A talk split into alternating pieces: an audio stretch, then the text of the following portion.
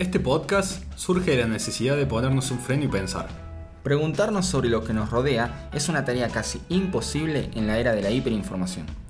Lo que nos acomete aquí no es otra cosa que el natural impulso por el entendimiento humano plasmado en la sociedad de este tiempo. Mi nombre es Manuel Carrasco Yo soy Agustín Primo. Y yo, Lautaro Sánchez, y esto es Fuera de Contexto, un podcast de Publius Group.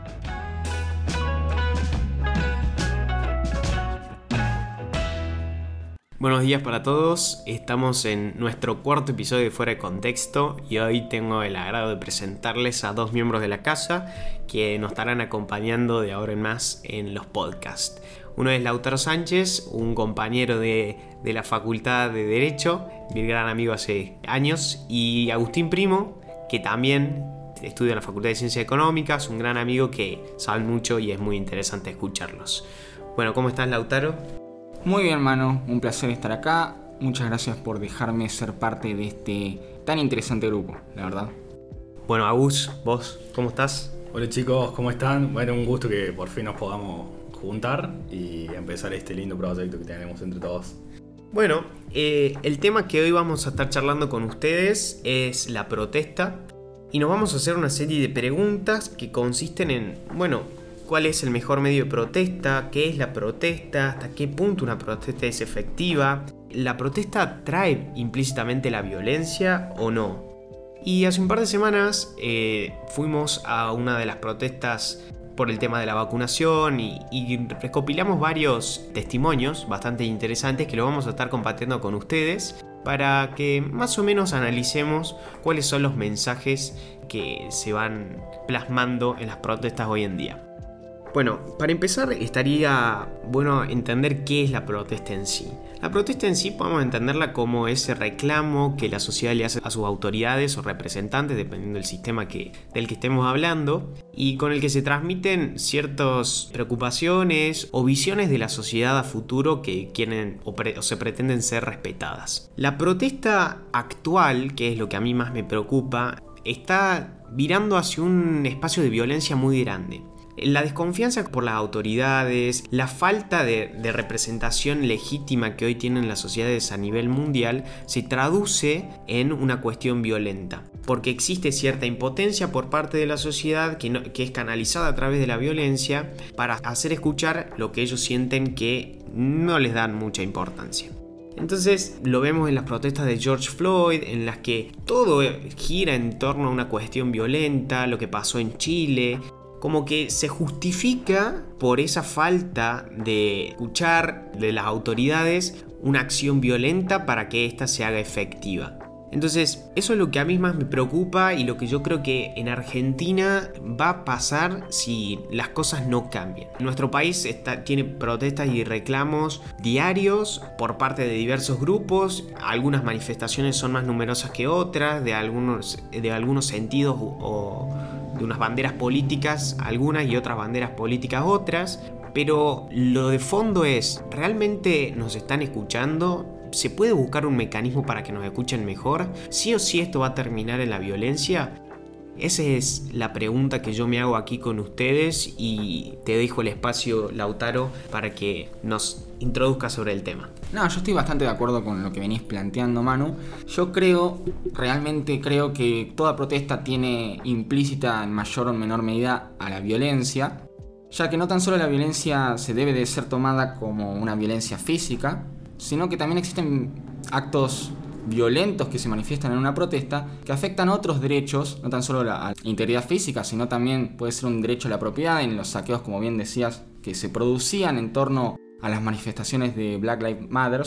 Más allá de que su reclamo era perfectamente legítimo, a veces se desvirtúa o se desdibuja y se deja mucho espacio a las emociones que no siempre siguen a la razón o también pensemos algo a menor medida, veamos una protesta laboral, muchas veces se cortan rutas, eh, muchas veces se cortan puentes, afectando no tan solo obviamente al gobierno de turno, que es el fin principal, el fin ulterior que tiene la protesta, llamar la atención de los gobernantes, sino que afecta a muchísimos individuos que tal vez no compartan, por no compartir ese sector laboral, se ven perjudicados al, por ejemplo, no poder cruzar un puente, deben abandonar su vehículo y caminar kilómetros para llegar a su puesto de trabajo y poder subsistir.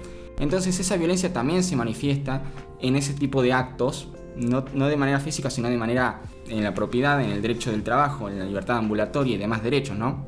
Sí, es una reflexión diferente, pero totalmente válida, teniendo en cuenta que siempre que se está afectando los derechos de terceros existe algún grado de violencia. Yo más me refería a una cuestión de, violencia material o, caótica como se ven cuando se llegan los extremos en estas situaciones específicas. Pero ¿qué visión tenés vos, eh, Agustín? Yo al respecto no concuerdo con Lauti, me parece que es más, hoy en día hay una mala visión y está tomado mal que las protestas terminen volviéndose violentas, como, bueno, como mencionó Manu, que pasó en Estados Unidos, que pasó en Chile, que se desvirtúan en saqueos. Me parece que desde ya la protesta es como un punto de quiebre, es un punto de cambio que se busca, se busca en realidad protestar por algo, reclamar algo que derechos o que no se dan o que se han quitado.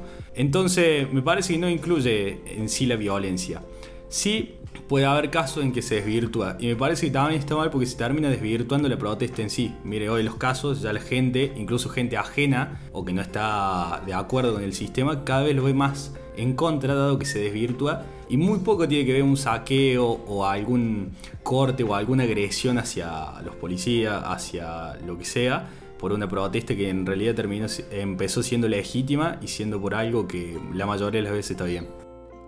Sí, es muy interesante lo que plantea Agustín. Yo creo que la, legitimidad o la eficacia de las protestas eh, son un tema bastante profundo y no sé si van de la mano tanto con la violencia material en sí. No sé qué pensás vos, Lautaro.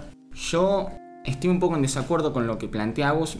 Si bien es entendible su planteo, yo lo veo más desde un punto de vista utilitarista o relacionado con la eficacia de una protesta. ¿Existen protestas que son pacíficas y no tienen nada de violencia? Existen pueden haber huelgas de hambre que solamente el individuo se afecta a sí mismo y no está afectando ni el derecho de los demás ni afectando al ente gubernamental al que esté reclamando. Pero ¿qué tan efectiva es esa protesta si no sin violencia? O sea, en el sentido yo me refiero que toda protesta tiene efectiva, ¿no? Tiene implícito un grado de violencia. Hay grados de violencia que dentro de todo están o deberían estar permitidos dentro del ordenamiento jurídico y hay, y veces que se desdibuja y se destorna y se avasalla esos límites jurídicos previamente establecidos por la nación. Entonces, ¿Qué tan eficaz es una protesta sin violencia? ¿Es eficaz? ¿Le agitas a avispero al poder o directamente te ignoran? Sí, yo creo que lo que sucede ahora es que, más allá de la violencia o no violencia, no hay una consigna, por ejemplo, de qué vamos a pedir. Cuando vamos a una protesta, y lo vamos a ver ahora, hay una serie de reclamos muy grandes que no se canalizan luego en una acción real del gobierno. Porque si uno tiene una bandera llena de pedidos que son totalmente abstractos y una cuestión y bastante subjetivos en cierto punto, ¿cómo se puede canalizar eso en un reclamo formal para que eh, los gobiernos reaccionen o modifiquen su rumbo si no hay nada concreto? Ahora lo vamos a ver, vamos a hablar, tenemos varios audios de la protesta del otro día. En primera instancia vamos a reproducir un audio de una pareja de gente mayor que nos cuenta sus experiencias con el medio de reclamo de la protesta y nos, eh, nos deja mucho que pensar. Vamos con el primer audio. ustedes como ustedes como personas que ya han vivido más procesos democráticos y, y elecciones presidenciales, ¿cómo ven hoy la situación del país Venimos viviendo, yo viví el retorno a la democracia. En esta plaza recuperamos la democracia. Alfonsino, quien haya sido, no importa, recuperamos la democracia. Y de ahí en más pareciera que nos olvidamos que es vivir en democracia. Hay muchas generaciones como ustedes que no vivieron lo que fue el proceso militar, eh, han vivido situaciones de gobiernos corruptos que cada vez son más corruptos y este no es lo que construye un país. Un país se construye con esfuerzo, con trabajo, con justicia y no con avivadas, con prebendas, con, todo este tipo de cosas. Eh, Fíjate que cada vez se está como eh, adoptando más la posibilidad de que lo que está mal es lo normal, se está naturalizando y en realidad eso tampoco lo queremos para nuestros hijos ni para nuestros nietos, o sea, que vivan con su trabajo, con su esfuerzo y que puedan progresar. Acá ya no nos dan la posibilidad de progresar, si no hay progreso hoy. particularmente en este, en este cada gobierno de estos, cada vez vamos más atrás. Eh, una pregunta más. Eh, ¿Ustedes, esta es la primera marcha a la que asisten? Absolutamente todas, desde el primer cacerolazo que se hizo en el año 2008 o 2012, que estábamos en el patio Olmo. La verdad que muy interesante la, reflexión que nos dejaron. Me parece lo más importante y lo quiero charlar con ustedes, la insistencia que tiene esta gente y más allá de los reclamos en sí, de ir a, todas las marchas que se hacen desde 1983 o desde, el 2012, como ellos dicen, son muchísimos años de reclamos que no son atendidos, porque si uno sigue yendo a los reclamos constantemente, significa que sigue desconforme con las cuestiones que se están planteando. Entonces, ¿cómo, cómo podemos frenar eso? ¿Cómo podemos hacer que la gente nos escuche? ¿Hasta qué punto estas protestas son efectivas? Es muy interesante la reflexión, Manu, y me parece que trae de la mano de lo que había dicho antes, de que no siempre las protestas tienen que ejercer sí o sí la violencia. Y me parece que hay algo mal en la sociedad hoy de Argentina y en la sociedad más que nada se refleja en Latinoamérica, de que si hay dos hombres que hace, bueno, como dicen ellos, hace más o menos una década que están yendo a las marchas, y ha habido marchas de todo, tan violentas como no, pacíficas como un cacerolazo, por ejemplo, en el cual no afectas nada, lo que me lleva a hacer una pregunta. ¿Qué tan escuchadas son las propuestas? ¿En verdad le interesa el gobierno de turno o a quien sea que sea dirigida la protesta? ¿Le interesa verdaderamente lo que la gente reclama? ¿O es solo una pérdida de tiempo como hoy en día suele haber? Y yo creo que existen numerosos mecanismos institucionales que son viables y aptos para reclamar por tus derechos. Pero justamente yo creo que está es incorrecto, o sea, yo preferiría que como sociedad tengamos un solo mecanismo, pero que ese mecanismo sea eficaz y sea viable, porque no sirve de nada tener muchas opciones si ninguna es escuchada, como bien comentaba Agus recién. Y pensar en la cantidad de años que esta pareja estuvo protestando continuamente por sus derechos y que la situación se mantenga igual.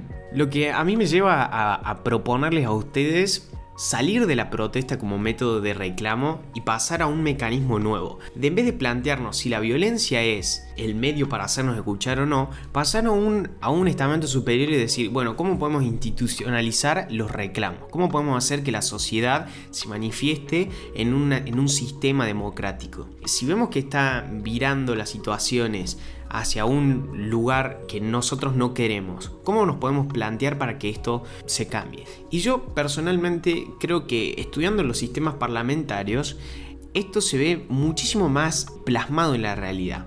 Cuando tú son tus representantes los que pueden decir, bueno, hasta acá llegaste al presidente o al primer ministro y te digan, che, no cumpliste nada de lo que estás haciendo, te tenés que ir, es una de las, de las decisiones más importantes que puede tomar un país la periodicidad que nosotros tenemos, que supuestamente está fundada en una cuestión de estabilidad, si se quiere, va en contra de los intereses del pueblo, porque estás dándole carta blanca a una persona para que haga lo que quiera. Y eso es muy peligroso, porque la gente se cansa. Y en la historia de nuestro país, lo que nosotros observamos fue que cuando la gente se cansó, apoyó a los militares y tiraron los gobiernos. Y nosotros no podemos darnos el lujo de que eso vuelva a pasar. O que la democracia se interrumpa porque no tenemos medios para hacernos escuchar. Entonces, en vez de, de seguir fogoneando protestas que nadie escucha, o seguir preguntándonos cosas de forma, nos deberíamos preguntar cómo podemos cambiar el tema de fondo y crear un mecanismo positivo para que la sociedad ponga un freno a estas situaciones. No sé qué piensan. No, yo estoy totalmente de acuerdo. Somos una sociedad mucho más avanzada que las viejas sociedades revolucionarias del siglo XVIII. Obviamente que en esos siglos, se, para bien o para mal, se requirió de un grado de violencia extrema para cambiar el sistema. Pero ahora estamos en un sistema republicano, en teoría, un sistema democrático, que de democracia como la ateniense no tiene nada realmente, como bien decía Mano, no existe un control directo del pueblo, que es en teoría, vuelvo a repetir, el dueño del poder soberano, no existe un control directo y vos le das a un representante, intendente, gobernador, presidente de la república, cuatro años, seis años para que pueda llegar a hacer lo que quiere y, para y no tenés una forma de hacer que cumpla con lo prometido en elecciones. ¿Dónde están los frenos y contrapesos que se nos prometen constantemente para hacer crecer un sistema republicano? Entonces, ¿cómo podemos hacer que la ciudadanía tenga una reacción positiva? En el mundo, nosotros lo estamos viendo ahora, que la participación en las elecciones, en los lugares donde las elecciones son voluntarias, que no son obligatorias, las participaciones son muy bajas. Cada vez la crisis eh, de la representación es muy profunda. Entonces, ¿Cómo como mundo vamos a plantearnos estos nuevos sistemas? En primera instancia, para mí este fallo viene debido a que la gente hoy en día no se interesa en la política. Ya es como que hoy en día la gente directamente hace muchos años dejó de interesarse. Piensa que todo es lo mismo, que cualquier gobierno que venga va a ser igual que el otro, le va a echar la culpa. Algo que es un ciclo en Argentina, pareciera. Pareciera que hace 100 años estamos igual que ahora. Le vamos a poner un ejemplo. Piensen ustedes, ¿cuántos diputados tiene su provincia?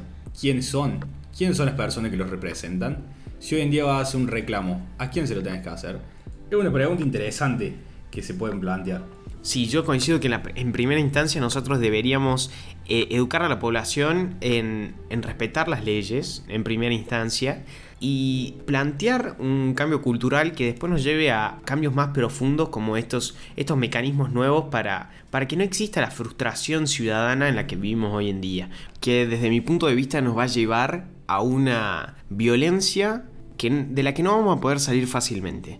Entonces, es un proceso, es largo, empieza con la educación, se traduce en una cultura que después irá a un cambio normativo y, y de formas, pero que no veo que la gente esté o que referentes lo estén llevando a cabo. Entonces ese me parece que es uno de, los problemas más grandes.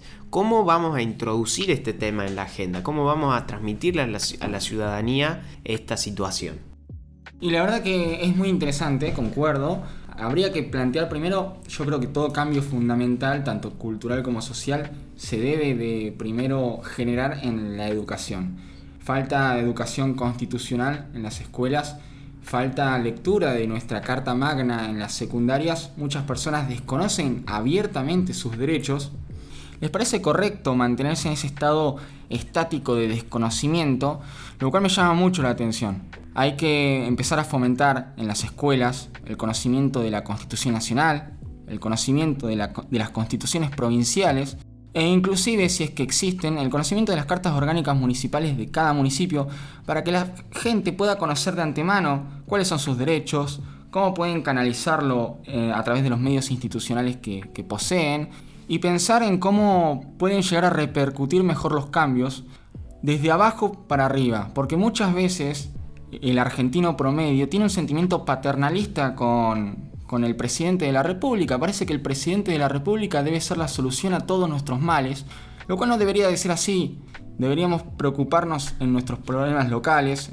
Imaginemos un barrio, solucionar los problemas de desechos, solucionar problemas cloacales en nuestro barrio, fomentar, y eso puede ser que se traduzca en otros barrios, en otras localidades, y tal vez se pueda llegar a traducir en un cambio municipal y ese cambio municipal pueda llegar a repercutir en varios municipios que terminan repercutiendo en una provincia y así sucesivamente. Entonces yo sostengo fervientemente que los cambios deben producirse de abajo hacia arriba, no de arriba hacia abajo. Sí, lo cual también, si nos ponemos a pensar, eh, repercute en la legitimidad de las decisiones, ¿no? Porque si nosotros somos los que hacemos los cambios, probablemente eh, esos cambios perduren en la sociedad. Si viene alguien a imponer su visión de la realidad y a querer estructurar la vida de todos, y probablemente sea mucho más complicado cueste muchísimo que la gente lo acepte en comparación si las personas se dan a sí mismas sus normas, sus reglas, sus mecanismos para solucionar problemas. Entonces, esa frustración social que hoy nosotros no tenemos porque no nos escuchan, en el corto plazo puede ser solucionada con meterse en los problemas municipales, meterse en las cuestiones que hacen a tu entorno para que vos puedas vivir mejor. Si eso se hace masivo y se replica a toda la comunidad, probablemente haya un, bienestar general. Porque los seres humanos cooperan y quieren estar mejor siempre y cuando exista un diálogo constante y sea posible que se ejecute ese cambio.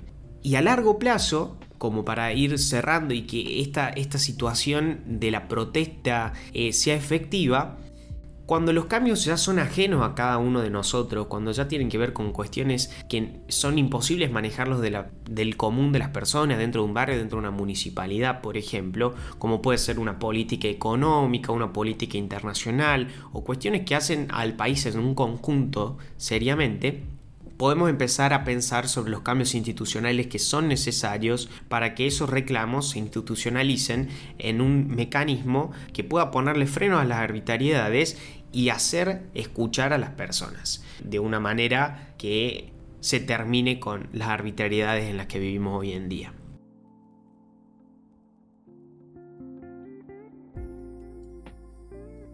Bueno, y para ir cerrando, hoy no está Felipe, así que la pregunta la voy a hacer yo.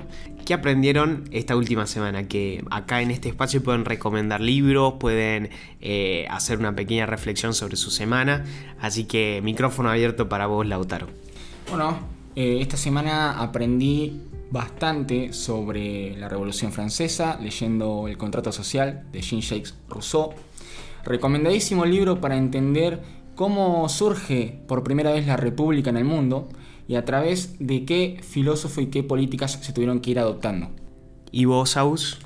Bueno, yo recomiendo el libro de Gabriel Rolón, El Duelo, que es el, el, último libro que sacó, en el cual habla sobre todo esto, sobre el fracaso, quizás que es un gran movilizador el, el tema de las propuestas, el tema de las marchas. Así que y es un tema que pronto abordaremos con Publius Group. Sí, yo esta semana, no sé si a los demás les pasa, pero por ahí uno quiere leer libros y no tiene la capacidad de comprarlos todos en ese momento, o bueno, son como cosas que van quedando pendientes por diversas situaciones. Eh, les quería recomendar un podcast que se llama Mi novela favorita, eh, es de Vargallosa, que él explica diversos libros, su, colección de libros favoritos, en un podcast en los que él hace el, resumen básicamente y actores de voz lo lo ejecutan en podcasts de, una hora que la verdad son muy entretenidos y hay historias fantásticas como desde la Odisea eh, de Homero o Sherlock Holmes o no sé, clásicos que les puede gustar a todos ustedes. Y con esto sí cerramos el nuevo capítulo de Fuera de Contexto. Les agradezco a nuestros oradores del día que espero que nos sigan acompañando en los próximos episodios. Así que hasta la semana que viene. Los esperamos en nuestro próximo episodio de Fuera de Contexto, un podcast de Publius Group.